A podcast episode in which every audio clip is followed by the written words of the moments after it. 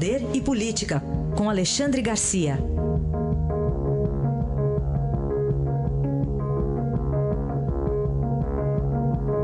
Alexandre, bom dia. Bom dia, Raíssa. Bom dia, Carolina. Bom dia. Vamos começar falando sobre o, a proposta, ou as propostas de Sérgio Moro a respeito da segurança. Ontem, uma longa entrevista, umas duas horas, e ele se dispôs a responder as perguntas, né, Alexandre? Pois é, mais tempo de entrevista do que de, de trabalho na Câmara e no Senado para passarem essas propostas, né? Mas, mas enfim, eu, eu fiquei meio frustrado, né? Opinião pessoal, eu, eu acho que é, propôs o óbvio, né? o que já existe em, país civilizado, em primeiro mundo, né? prisão em segunda instância, meu Deus, eu acho que o sujeito que assaltou, que matou e o juiz mandou, mandou prender, ou corrupto, juiz singular, é primeira instância, depois ele vai recorrer de dentro da prisão. Mas aqui no Brasil tudo é bonzinho para bandido, para fora da lei, para corrupto, para assassino. A outra coisa é o óbvio também, regime fechado para corrupto, né, porque aqui é, é põe tornozeleira, é, vai para casa, continua trabalhando né, lá na Câmara, depois vai dormir no presídio, volta para a Câmara, o prefeito corrupto, como a gente tem visto. Não, tem que ficar preso mesmo, isso é óbvio. Né? O, a outra coisa, caixa 2 é crime, mas claro que é crime. Isso é um crime contra a população, contra aqueles que pagam impostos. Né? E aí tem o sujeito da, do Caixa 2, que é o sonegador. Ele está cometendo um crime contra todos, contra a sociedade, não é só contra o governo. Eu acho que isso também é algo óbvio. Né? O, garantias para a polícia trabalhar, meu Deus do céu. Né? Vai ver lá no. Vai ver lá nos Estados Unidos, o sujeito aponta um revólver para a polícia, ele não precisa atirar, não. Né? Os policiais que estiveram próximos, se tiver 10 policiais próximos, os 10 vão descarregar o, o, a arma no, no, no, no bandido antes, ou na pessoa que aponta a arma para o policial, antes que ele consiga dar algum tiro. Então, eh, bom, tem que mudar sim o Código Penal, o Código de Processo Penal, Código de Execuções Criminais, né, a lei de crimes hediondos e até o, o Código eh, Eleitoral. Né? Porque se a gente pensar bem, ora, em cidade grande, eh, tem pouca gente que não teve alguém da família que tenha sido assaltado, casa invadida. O, o, agora lá em São Leopoldo, Rio Grande do Sul, pertinho de Porto Alegre, já aconteceu um caso, cinco assaltantes armados entraram na casa, o sujeito pegou uma espingarda né, e matou o primeiro deles, os outros fugiram. O que a polícia fez, uh, apenas registrou, ele pagou fiança porque a arma sequer estava registrada, mas voltou para casa, estava defendendo o, o, o, lugar dele. Né? Se a gente não combater o crime, o crime vai nos manter uh, assustados, uh, nos, vai ser assim uma espécie de cerco do crime contra nós, contra a nossa liberdade. Né? O, o, o presidente Bolsonaro, na mensagem que mandou lá para o Congresso, disse: o governo declara guerra ao crime organizado. Não temos pena nem medo do criminoso. O que temos que ter é lei, não é nem pena nem medo, não é questão de sentimento ou de emoção, é a lei. Né? A aplicação, sim, da lei. E uma lei severa, porque o nosso caso é assustador. Com mais de 60 mil homicídios por ano né? e um número de milhões de assaltos, é, é assustador. Então, tem que haver lei severa que seja aplicada e que funcione. Também tem que fazer a justiça funcionar com mais, uh, com mais celeridade. A única observação é que nesse caso aí da segunda instância, os votantes também podem ser, alguns deles, candidatos à, à prisão em segunda instância, né, Alexandre? Ah, pois é. é.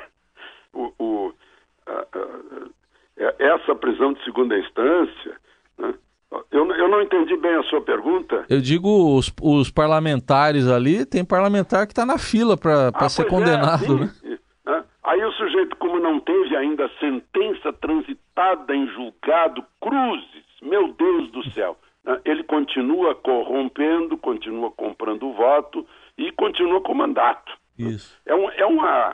Uh, claro que foram eles que fizeram essas leis, né? Foram eles mesmos que fizeram. Não foi essa lei, não é não foi obtida lá por Moisés no Monte Ararat, essa lei não foi imposta por nenhuma força invasora, né? é uma lei feita por nós, Isso. democraticamente. Os nossos representantes é que fizeram essas leis lenientes, suaves e, e, e benéficas para os, os corruptos, corruptores, assassinos e assaltantes. Bom, e a reforma da Previdência, as informações que foram divulgadas ontem aqui pelo Estadão, você faz uma avaliação já mais positiva? Pois é, eu acho que sim, já tem algumas coisas mais claras aí. Né? É, o, o, é 65 anos para homens e mulheres com idade máxima, para receber 100% da, aposentadoria, 40 anos de contribuição. Agora, duas coisas, né? Tem que convencer o Congresso e parece que está bem encaminhado com a vitória do Rodrigo Maia e com a vitória do Davi. Né? Eu acho que está tá bem encaminhado na Câmara e no Senado. Agora, o problema é o lobby fortíssimo de quem recebe aposentadorias de 50 mil, 60 mil, 40 mil, ou pretenda receber, né? porque isso aí vai ser gradual, né? não é de uma hora para outra, pegando todo mundo. É o tal direito adquirido que nós temos aqui, que é outra, o, outro dos nossos deuses que está no altar, o direito adquirido. Né? Mas esse é um outro problema, porque há lobistas e altíssimos salários muito além do limite fixado na Constituição, dentro do Poder Judiciário e dentro do Poder Legislativo, principalmente, embora também haja alguns casos no Poder Executivo. Vai ter que vencer esses lobbies para fazer reforma da Previdência, né? e aí a população deve ficar atenta.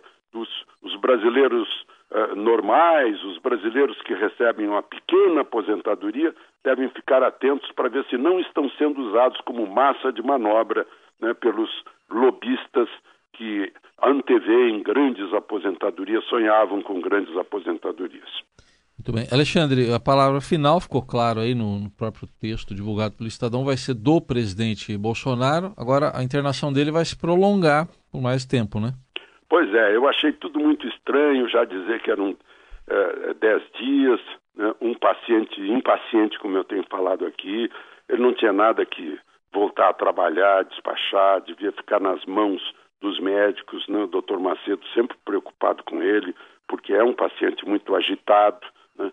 e a gente está vendo aí que tudo bem, já evacuou duas vezes, segundo a nota, a nota médica, né? o principal tá, parece que está encaminhado para resolver, que é, de novo, a motilidade do intestino, né? o movimento que a gente aprende lá no, há muitos e muitos anos na escola, ainda adolescente, o peristaltismo, né? Parece que está recuperando isso.